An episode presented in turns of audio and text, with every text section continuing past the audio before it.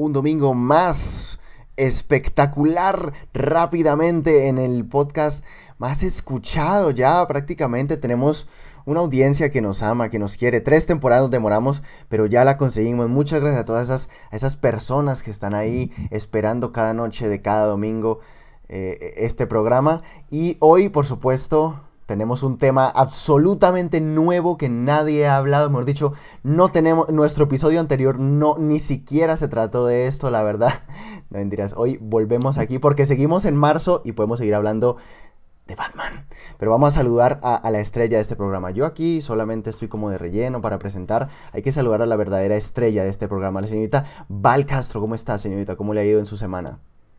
Buenas tardes, buenas tardes, buenos días, buenas noches, ¿cómo les va? Muy bien, eso espero. Así que, a ver, hombre, estamos con un tema nuevo hoy, ¿no? No lo habíamos tocado, no fue tendencia. No, no, no. Em, obviamente nosotros queremos marcar distancia frente a lo que consume la masa. Este programa lo van a escuchar dos personas, realmente. Ay, Jesús. Pero bueno, no, creo que nos faltaba. E, e, este es como una continuación del episodio anterior. Si no lo han escuchado, los invitamos a que lo escuchen. Está muy bueno. Y les aseguro que ese también va a ser un capítulo especial para un personaje bastante especial. Eh, sí, muy especial, la verdad. No, la gente en la sociedad no es como él. no es especial de que no, especial de cariño no, es que él es especialito un poco. Exacto. Así que pues nada, Jordi, empecemos con nuestra cortinilla favorita del programa y hablar.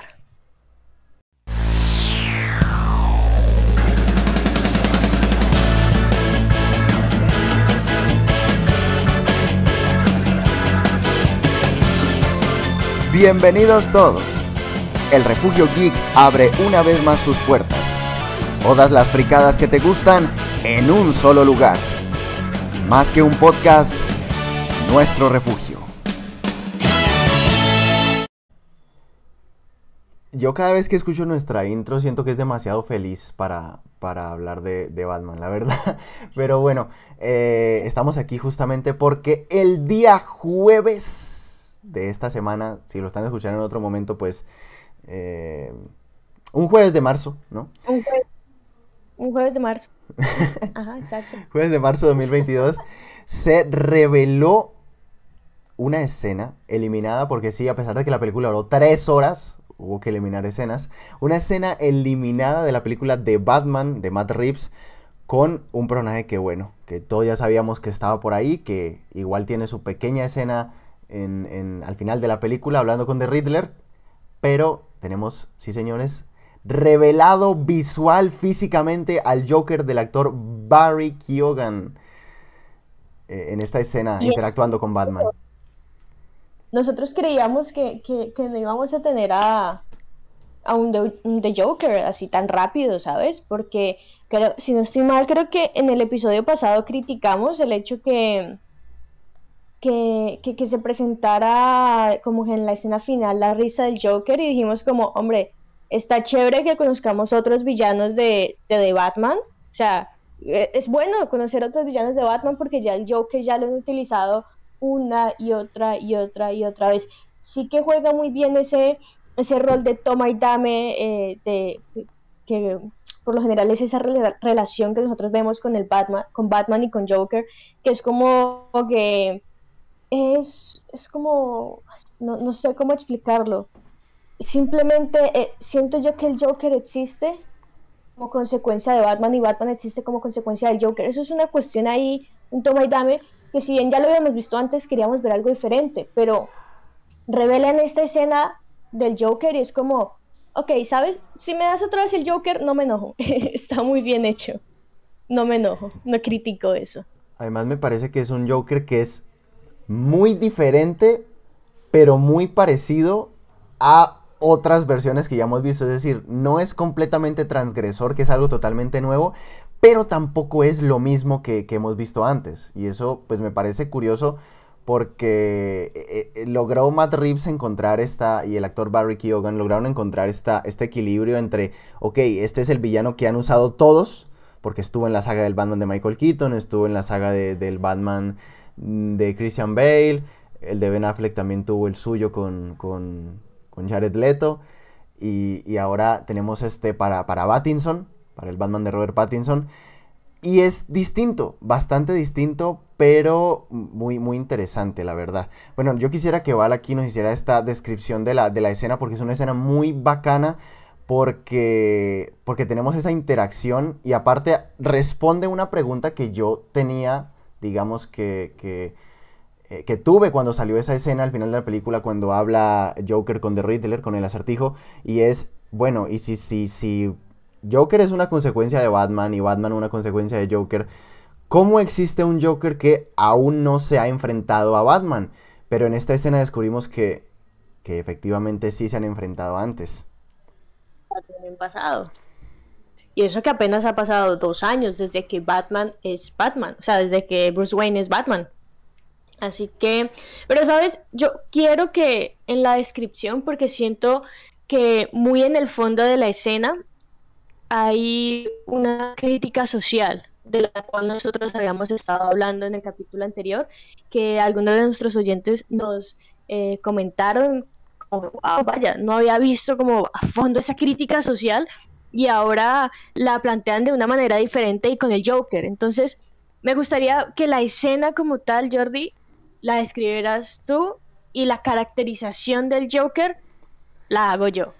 ¿Te parece? Sí, vale, eh, bueno, mm, realmente la escena es corta y tampoco pues acá voy a describirla completamente, ustedes pueden buscarla eh, en internet, ya incluso eh, está subtitulada, pero digamos que tiene puntos importantes. El primero es que Batman va a pedirle ayuda a Joker. Esto es importante porque Batman va a pedirle ayuda para que, digamos que, valga la redundancia, lo ayude, le colabore pues a, resolver un poco el acertijo. Esto ya de plano nos dice que Joker es un man que es re inteligente. Porque si no, Batman no iría a pedirle ayuda para resolver un acertijo. Y, eh, y más porque se supone que Batman, Batman conoce muy bien eh, el cómo descubrir este tipo de rompecabezas que el acertijo le, ha estado eh, poniendo, bueno, que le puso durante la, durante la película. Pero entonces esto significa que el Joker este, tiene habilidades más allá, o podríamos compararlo a la capacidad investigativa que tiene eh, Batman. De hecho, podría decir que son similares.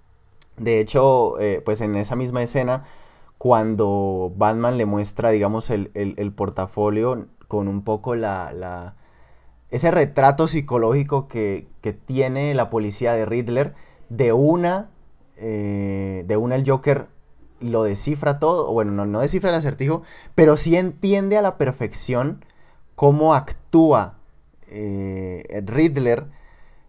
E incluso le dice a Batman que, bueno, que, no son tan, que no son tan distintos.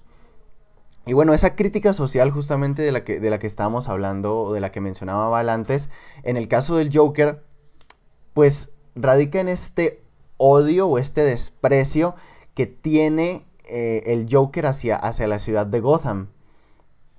hacia el cómo, pues, lo tienen a él y a otras personas ahí encerrados en ese manicomio como si tuvieran que mantenerlos ocultos de, la sociedad porque no son normales. Y esto incluso se mete con esa teoría psicológica que, planteaba eh, Foucault de la normalidad y la no normalidad, pero bueno, esto no es una clase de psicología.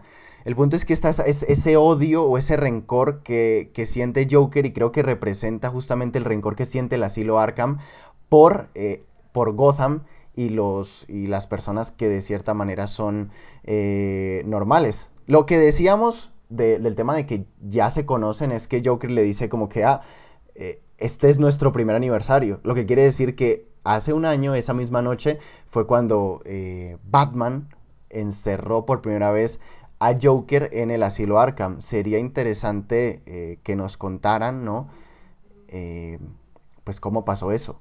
La verdad me, interesaría saber cómo pasó eso. Creo que eso, según lo que estuve leyendo en algunos artículos, lo más probable, bueno, primero es que eh, ya tenemos confirmada una secuela de The Batman y lo más probable es que exista una trilogía de este personaje. Tengo entendido que Matt Reeves contrató a, Barry, al actor, y le dijo como, mira, necesitamos que seas el Joker, pero no sabemos en qué momento vas a aparecer y en qué momento vas a, a estar ya en escena. De hecho, creo que mucha gente se está preguntando, tipo, bueno, ¿y esta escena tan buena por qué no apareció en la película? Pues primero, la, la película está bien larga, ¿sabes? es literal. Y segundo, eh, sí, o sea, imagínate eh, haberle metido ahí esos cinco minutos de más y es como, uy, hombre, tres minutos y cuánto, eh, tres horas y cuánto, perdón. Entonces, y segundo, creo yo que ese personaje se hubiera robado el show, o sea, la, la, interpretación y esa escena que a pesar de que son cinco minutos, es tan buena, creo yo, que se hubiera robado el show. Y siento yo que para una secuela ya tenemos el desarrollo de otros personajes, como por ejemplo el pingüino, creo yo. Que, para mí eh, el pingüino es el que el pingüino es el que se robó el show, porque el pingüino, fíjense que justamente Val, y esto lo, lo, lo analicé ya post programa, y es que en un momento del programa anterior, Val me dice que pues es una verdad que Alfred no sale tanto y es verdad. Pero el pingüino tampoco sale tanto, sale más que Alfred, pero tampoco sale todo lo que sale Riddler o lo que sale Batman o lo que sale Gordon y aún así para mí el pingüino se robó el show. Es que el pingüino estuvo en, una de las escenas más eh, relevantes, o sea, en la escena de la persecución. Esa escena se robó el show. Que por cierto, la gente dice que eh, fue copia de Rápido y Furioso. ah, sí, también dicen eso. Y yo como, ah, sí, lo he visto Rápido y Furioso. Pero creo que sí. ¿Perdona? Este... Perdón. voy a agregar, voy a agregar eso. recuerden que hay un episodio que tenemos que hacer de películas o series que no le gustan al otro. Tengo que agregar esa, esa, esa franquicia Por favor no me vayan a funar, sí, o sea, yo sé que a muchos les encanta esa franquicia, pero yo no he podido. No he podido ni con Rápidos y Furiosos ni con Star Wars, así que lo siento. Sacrilegio. Bueno. Continúa. bueno, la cuestión es que em, el pingüino apareció en, en, escenas relevantes, o sea, apareció poco, pero apareció en escenas relevantes. Apareció cuando, eh, en la escena final, cuando mataron a, al mafioso, se me olvidó ya el nombre, ¿cómo era? Falcone, Carmine Falcone. A, Falcone, ya le iba a decir, Uri. no. A Falcone. eh, ay, Jesús. Um, ok. Cuando, cuando mataron a Falcone, entonces creo que nos da a nosotros como... Eh, esa intención de que lo va a ser como el villano de la segunda de la segunda película. No creo que exista ya como un espacio para, para el Joker. Creo que van a cerrar la trilogía con el Joker. Eso es lo que yo creo. Pero pues. Em, y es lo que, y es lo que deja ver un poco más Reeves también. En, las declaraciones que ha hecho más Reeves, ha dejado ver un poco justamente con todo eso que decías, que él contrató a, a Barry Keoghan sin, sin decirle exactamente cuándo lo iban a utilizar eh, y yo creo que tiene que ser el, el de cierre. Tiene que ser el de cierre porque es el mayor. Em, digamos que el, el, mayor villano de, de, Es como si dijéramos que el máximo villano de Flash es el Flash reverso. Pues bueno, sí, porque es el opuesto completo a lo que es Flash. Y en este caso, el opuesto completo a lo que, a lo que es Batman lo encontramos eh, en el Joker. Exacto. Y a pesar que, por ejemplo, podemos ver muchas similitudes entre Batman y el acertijo, que decimos, y bueno, la crítica está en que prácticamente son la, son la misma cara. Bueno, son una, una cara diferente, la misma moneda, ¿sí? Em, pues no está esa rivalidad clásica como la hemos visto tanto en los cómics como en las películas, que es con el Joker. Y creo yo que por eso Matt Reeves eh, dejó esta escena, eh, no la colocó en la película y prefirió sacarla eh, ya, ya después. Y es el revuelto que, ha tenido pues esta última semana en redes sociales, que creo yo que era como lo que él deseaba o el objetivo que tenía. Que vieran como, miren, tenemos un Joker, porque sí nos dieron la pista de la risa cuando bueno, ¿con quién está hablando el acertijo? ¿Sabes? Ya escuchamos la risa y dijimos, ok, hay un Joker. ¿Qué pasó con ese Joker? Pero con esta escena, eh, creo que lo, jugó muy bien. Matt Reeves lo jugó muy bien al, al poner esta escena ya eh, al final y sacarla por redes sociales. Sí, además, pues volviendo a la escena, eh, la interacción que, existe entre el Batman de Robert Pattinson y el Joker de Barry Keoghan es bastante parecida a lo que teníamos con Christian Bale y Heath Ledger. Em, y consigue justamente eso, evidenciar pues esa, ese sentimiento, ¿no? De, de, no de animadversión, pero sí ese sentimiento de, complementariedad que existe entre ambos, de como eh, eh, el Joker sabiendo pues que, que el uno existe por el otro y Batman, Batman negándose a eso. en la escena se siente la tensión, no sé si tú la sientes, pero hay, hay, hay mucha tensión. Sí, y, y, esas, y esa tensión es la, la, esencia de esos dos personajes. Y la verdad, Jordi, ¿tú cómo viste eh, ese interrogatorio? ¿Crees que, eh, no sé, puede ser sacado de, algún cómic o de referencia de alguna película? Bueno, eh, en primer lugar, la ambientación y todo se me hace muy parecido y por eso le decía a la escena de el interrogatorio que realiza el Batman de Christian Bale al Joker de Heath Ledger en la película de eh, The Dark Knight. Pero también me recuerda mucho a cómics como The Long Halloween o incluso series animadas donde el Batman y Joker han tenido que colaborar un poco, pero siempre con esa esa tensión que existe entre, entre ellos. Y ese reconocimiento de Batman eh, de que el Joker es un man que es inteligente, no está loco porque sí, ni hace lo que hace porque sí, por mucho que parezca que lo hace, por muy anarquista que, parezca. Pero bueno, Val, yo creo que eh, aparte de la tensión y de la interacción de, esos, de, estos dos personajes, creo que una de las cosas que más le ha llamado la atención a la gente, porque digamos que eh, e, el actor Barry Keoghan se robó un poco o bastante el show dentro de estos cinco minutos y es tanto la caracterización como la interpretación que le ha dado a esta nueva adaptación del Joker. Entonces, coméntanos un poco, pues, tú, tú, tú qué sientes, tú qué sientes, o, mediante esa descripción, tú por qué sientes que a la gente le ha... Obviamente hay opiniones encontradas y todas las opiniones son bienvenidas, pero creo que existe una opinión generalizada y es que a la gente le ha gustado bastante tanto la caracterización como la interpretación. Sí, no sé si has visto ese meme, que hay un meme de... Eh, ¿De qué película es? No me acuerdo. Si no estoy mal, creo que es de Deadpool. Que está una niña que recibe... Eh, el papá le da un muñequito y el muñeco es, es horrible, es horrible. Y es como, ¡uy! Es espantoso, me encanta. ah, sí, la de, eh, la de... Creo que dice... Es espantoso. Está increíble. Sí, ese meme. Yo creo que ese es el meme que puede representar la caracterización de, el Joker de, Barry. Porque mm, realmente es horripilante. Eh, para las personas que no han visto esa pequeña escena, es muy grotesco. se les voy a intentar eh, describir. Sí, sí, es el aspecto es, es, terrible, desde la ropa, la piel, el pelo, la cara está completamente destruido.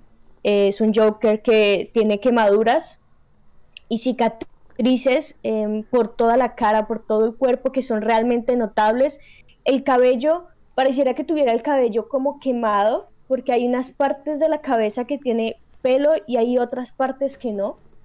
Em, en la cara, la cara está deformada prácticamente, pero se o sea, si bien están ojos, nariz, bien, alrededor pareciera que estuviera como hinchado, hinchado con unas cicatrices y, especialmente la boca. La boca tiene em, unas cicatrices ya bien, sea de porque él mismo se, se, ha hecho esas cicatrices o porque pareciera como si le hubiera caído algo caliente y que eso se le, como que se le hubiera inflamado, infectado, y, genera como esa, de una manera sutil, como esa sonrisa, por decirlo así, que, que es tan característica del Joker, pero es una sonrisa aterradora, ¿sí?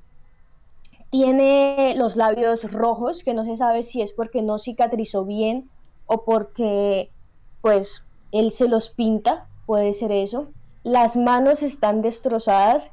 De hecho, hay una escena en primer plano que se le hace a las manos y está llena de sangre y las uñas las tiene Mm, por decirlo así, como cuando a uno se le parte una uña, pero a él se le parte por la mitad la uña. Parece que él mismo, parece que él se, eh, perdón, parece que él se hiciera daño a sí mismo. Exacto, sí, es que no solamente en las manos, sino también en la cara.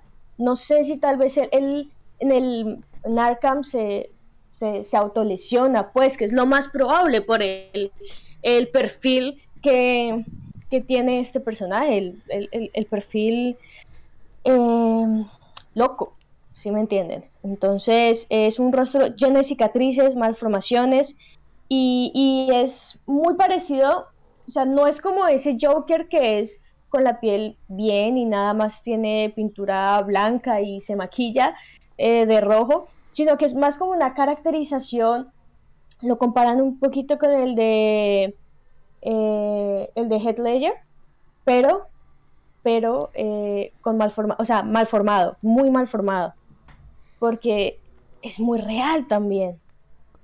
Y esa es como física, físicamente es así, y, ya como en la personalidad se nota que es como muy pasivo, eh, susurra, que da aún más miedo el hecho de que uno no sabe en qué momento va a explotar.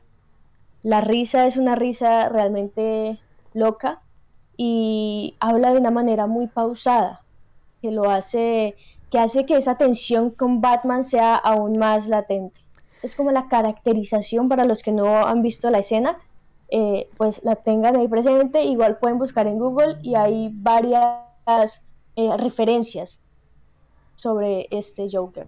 No, y aparte eh, hay algo que me gustó mucho que dijiste y es que es muy real y hay un problema que yo siempre tuve con la película Joker de Joaquin Phoenix, que Joaquin Phoenix es un gran actor y digamos que para efectos de su película funciona muy bien.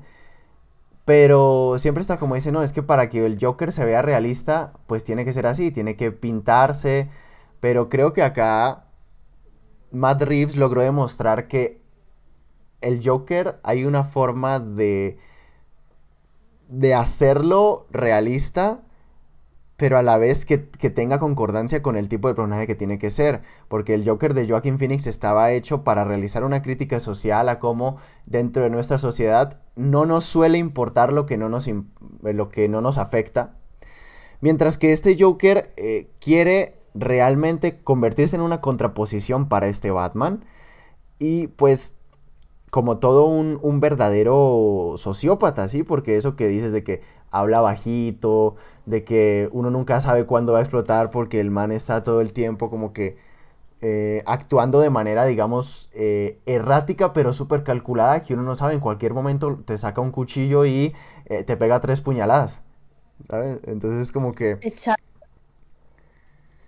Y desde el punto de vista físico, me recuerda mucho a, uno de los que ha sido mis Jokers favoritos, que es el Joker de la serie Gotham, que por cierto, para la gente que no se la haya visto y le haya gustado la película de The Batman, les recomiendo mucho la serie Gotham. Son cinco temporadas de, digamos, cuentan la historia de cómo el comisionado Gordon se convierte justamente en eso, en el comisionado Gordon, porque inicia siendo un policía cualquiera, eh, y pues cómo Bruce Wayne hace su camino para convertirse en Batman de la mano de Alfred. También vemos aparecer a personajes como Selina y vemos el inicio de varios villanos. Eh, entonces les recomiendo mucho la serie Gotham porque el Joker que aparece ahí, pues, exceptuando el tema de las cicatrices, eh, se parece bastante físicamente a lo que, a lo que pretende ser este, este Joker. Y algo curioso, Vali, me gustaría preguntártelo a ti, pues si quieren también yo luego lo respondo.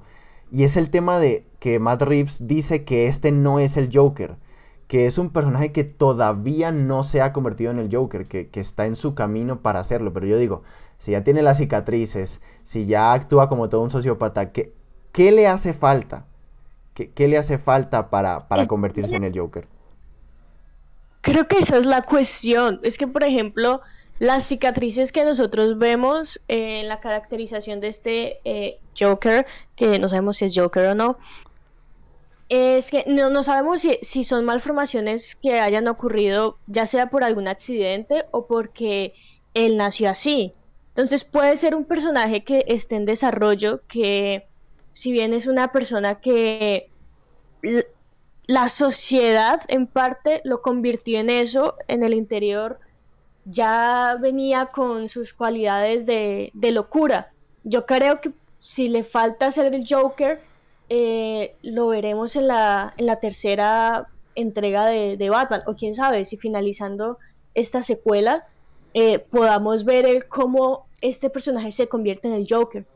O incluso, o incluso existe otra oportunidad, que es la serie de El Asilo Arkham, que está planeando Matt Reeves.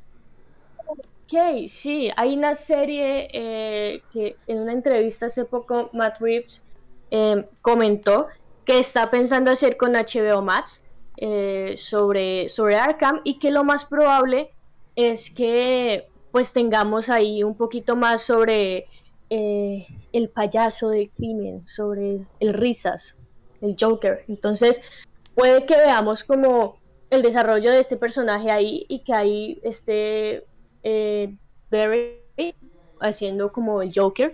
Pero no sé, o sea, creo, creo, a mí no me gustaría verlo en, en eso, o sea, es que siento que un personaje de esos no está como para una serie. Ustedes saben que a mí no me gusta casi ver personajes de pantalla grande en una pantalla chica. No sé, no, no me gusta tanto, aunque Jordi hace poco me estaba comentando como, bueno, por ejemplo, mira el caso de Peacemaker, lo vimos en Suicide Squad y luego lo vimos en una serie y en la serie fue magnífico. Entonces, Em, no sé qué pensar, pero no sé, yo sigo como con la duda y la verdad no me gustaría ver al Joker desarrollándose como el Joker en la serie, me gustaría verlo más en la película, no sé, y yo creo que le falta, le, faltaría eso, mm, verlo un poquito en la película, no en la serie, ¿tú qué piensas? A mí me gustaría que hicieran algo como La broma asesina. La broma asesina es un cómic que pues digamos que Val no se lo ha leído, pero sabe su existencia porque lo presumía hasta hartarla, eh, porque fue el primer cómic que me compré con mi dinero, que fue la edición... Eh... lo, lo, presumieron, como, mira, ya tengo la broma asesina. Sí, sí, sí. el, el, eh, la edición DC Black Label, que es como la edición deluxe del cómic de la broma asesina. Y ahí cuentan un poco, eh, pues es una historia que va entre la actualidad y entre el pasado donde cuentan un poco cómo justamente eh, el Joker se convierte eh, en el Joker. Entonces me gustaría, si van a hacerlo así, o sea, si van a hacerlo así, me gustaría verlo en esa serie de, Arkham. Eh, si no, pues la verdad es que me gustaría sí que le dieran su, su, lugar en la tercera película y no que estuvieran, pues digamos que, mariqueando por otros lados. Si van a hacerlo así como la broma asesina, pues la verdad es que bienvenida sea la serie de, de Arkham. Estoy dispuesto, hace mucho que quiero ver una adaptación de la broma asesina en, e, en, en alguna pantalla, pues, porque ya la tenemos en animación, pero en live action me gustaría verla, sea en televisión o en pantalla grande. Eh, entonces estoy abierto a que hagan algo así como la asesina. En caso de que no, pues bueno, que, salga en la tercera película y ya, que no andemos, no, andemos dañando un personaje que a priori creo que me parece que puede estar bastante bueno y dar bastante juego para el Batman de, de Robert Pattinson. Para Papa Pattinson. Es que ha gustado, ha gustado mucho, gustó mucho la caracterización y también la personalidad que se le dio a este Joker, ¿no? O sea, es un Joker que se nota que es sarcástico, sádico eh, e inteligente y además de eso, bastante real. No sé, Jordi, por ejemplo, ¿tú qué crees respecto a, las cicatrices que, nosotros vemos en ese Joker? Porque em, es algo que, pues yo lo comenté ahora respecto a, porque creo que probablemente cuando Matt Reeves dice, bueno, este no es el Joker aún, o sea, va a serlo, pero no se ha convertido en el Joker. Em, esas cicatrices, entonces, bueno, él ha dicho, no sé, puede ser que eh, sea como em, hay un cómic, un cómic en donde los inicios del Joker comienzan donde él eh, cae en un, si no estoy mal, en un tanque de ácido, algo así. Pues justamente es la broma asesina. Termina con heridas. ¿Es la broma asesina? Ah, ok, sí, termina con heridas y malformaciones. Entonces, em, no me acordaba el nombre. termina con, heridas y con malformaciones. Entonces, pues, no sé, eh, también decían que puede ser que él nació simplemente con, con esas cicatrices y pues a medida que ha crecido, él mismo se ha autoflagelado para pues, terminar de remarcarlas, ¿sabes? Entonces, mm, no, no sé qué crees. Pues, ¿Crees que, esa caracterización eh, sea como un punto clave para descifrar, bueno, es Joker o no es Joker? ¿Tú qué crees? Pues creo que sí puede ser eh, un punto clave, pero habría que ver cómo lo toma Matt Reeves. Yo sinceramente no creo que sean de nacimiento. Creo que y por eso decía que existen posibilidades de que en esa serie de Arkham quieran hacer una especie de, de broma asesina, porque ahí pueden pues explorar cómo se las hizo. Por eso no creo que sean de nacimiento. Y si no se las hizo con ácido tipo la broma asesina, pues a lo mejor se las hizo como tantas veces contó el, el Joker de Heath Ledger, que, que, creo que su, se las hizo su papá con un cuchillo. Eh, o sea, me parece que hay distintas formas de ver o de explorar cómo se hizo esas cicatrices, que creo que si, digamos, que si dijeran, ah, es que nació con ellas, eh, eh, no sé, para mí no sería tan interesante de explorar, sinceramente, si me dices, ah, nació con ella, yo como que, ah, bueno, pasa a ver. ok. Pero entonces, ¿qué crees que le falta a este Joker? Que podamos ver eh, más allá de él en una serie o en la trilogía, en la tercera parte de, Batman, o qué crees? Pues para mí iba a decir que le falta una Harley Quinn. no, eh, para mí, para mí sinceramente, lo que siento que le falta a, este Joker es que creo que él todavía, y por eso decía que se pareció un poco al, de la serie Gotham, porque el de la serie de Gotham se llamaba eh, Jeremiah Valesca y cuando aparece como el Joker, le dicen como que detente Jeremiah. Y él como que, ¿Jeremiah? Ese no es mi nombre. Y entonces como, ah, ¿y cómo, cómo debemos llamarte? Y él como que, ah, eh, Jack, Joe, eh, no sé, luego pensaré, luego pensaré en algo. Entonces yo creo que lo, que lo que le hace falta es encontrar ese nombre y encontrar una razón para llamarse así. Porque, por ejemplo, todos sabemos que Batman se convierte en Batman porque él tiene miedo a los murciélagos. ¿Sí? Entonces yo creo que lo que le hace falta es encontrar a este Joker una razón para autonombrarse eh, el Joker. Creo que simplemente es que la caracterización la tiene, pero aún no ha pasado algo en su vida para que él diga, para que él coja ese lema de eh, cualquiera, cualquiera puede estar loco, solo le hace falta una mala broma, eh, solo le hace falta una broma en un mal día. Entonces creo que él aún lo que tiene que encontrar es esa, esa relación con, las bromas que, tiene el, Joker, que pues el Joker significa literalmente el bromista. El bromas, el bromas, ¿no? Entonces yo creo que justamente lo que le hace falta es encontrar esa, esa razón para llamarse Joker. No creo que vayan a cambiar en algo la caracterización ni nada, sino que él aún no se ha logrado identificar con esa parte de las bromas. Creo yo. Ok, bueno, entonces nosotros ¿Estamos o no estamos emocionados por conocer más sobre este personaje, Jordi? Yo creo que sí. Yo creo que sí, pero falta mucho. Sí, aún falta mucho. O sea, creo que nos dieron un buen abrebocas, eh, una buena interpretación, una buena caracterización, una muy buena escena. Ya sabemos que hay química entre eh, Papa Pattinson y nuestro queridísimo Barry, así que creo yo que yo tengo muy buenas expectativas frente a lo que se viene con The Batman y con este Joker, ya sea finalizando la secuela de, Batman o en la tercera entrega o en la serie de Arkham, así no esté muy dispuesta a verlo en esa serie, si hacen una buena serie, bueno, puede que eh, cierre mi boca así como me la cerró Peacemaker y Superman y lo hice en su momento. Así que, hombre, yo sí que tengo muy buenas expectativas frente a, este Joker y creo que nos hacía falta una caracterización de este tipo, porque si bien, por ejemplo, la de la de Jared Leto, en las imágenes que se filtraron en Zack Snyder Justice League sí que me gustó, eh, pues la primera interpretación que hizo Jared Leto del Joker pues no es que haya sido muy buena, ¿sabes? Es que no se sentía el Joker, eh, era, era un mafioso de, la calle, o sea... Sí, no, o sea, realmente para nada bonito.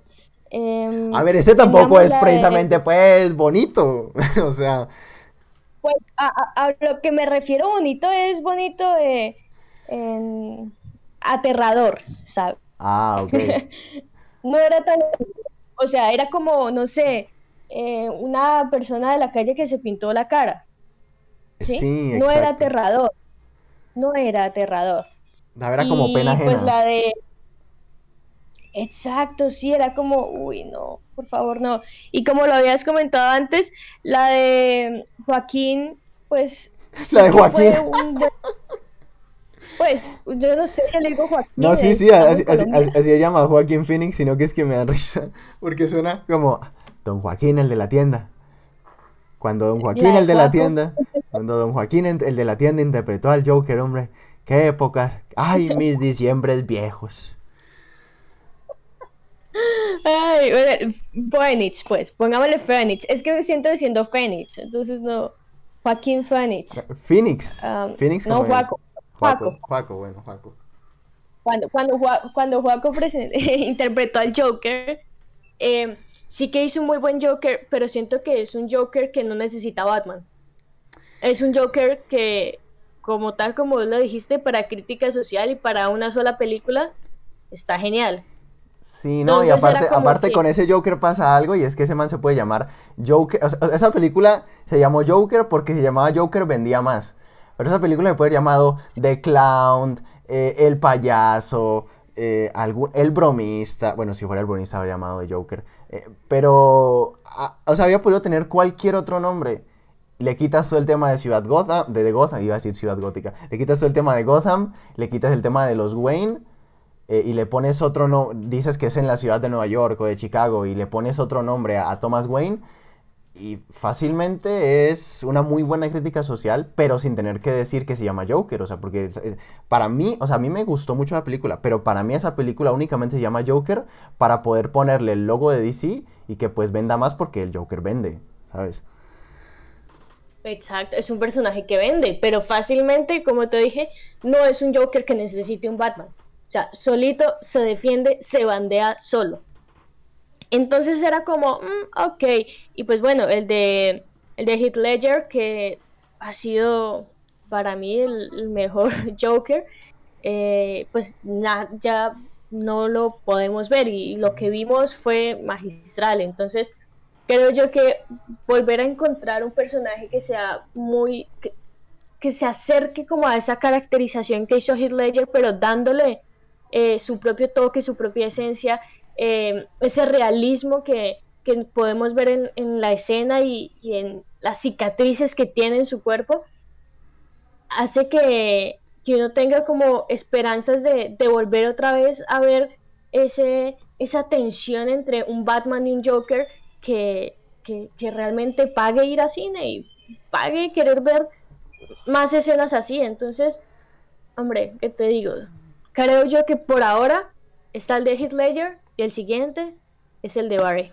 No sé. Pues fíjate que yo dejaría el de Barry en tercer lugar. Eh, porque me gusta mucho el de, el de Cameron Monaghan como Jeremiah Valesca en la serie Gotham. Por eso les digo, véanse la serie Gotham y pues me dan su, opinión. Pero sí creo que el de, el de Barry Keoghan con estos cinco minutos tiene para superar al de, al de Cameron Monaghan como, como Jeremiah Valesca. E incluso pues para medirse de tú a tú con el de, el de Hitler. Y es que también el de Hitler dejó la, vara muy alta, pero, pero pues vamos a ver. Y pues el de Jack Nicholson creo que eran otras épocas. Entonces, la verdad es que... el de Jack Nicholson era muy, muy teatral, muy, muy cómico, muy, hasta la forma en cómo está la sonrisa, si lo ves, la sonrisa sí queda un poquito de miedo, pero es una sonrisa muy, muy perfecta, muy hecha. Sí, era muy, muy... Eh, eh, quería ser estéticamente bien, ¿no? Y pues el Joker no... El Joker tiene que dar asco como el de... O ser grotesco como el de... Como el de Barry Hogan. Pero ser grotesco sin dar cringe. Te estoy hablando a ti, eh, Jared Leto.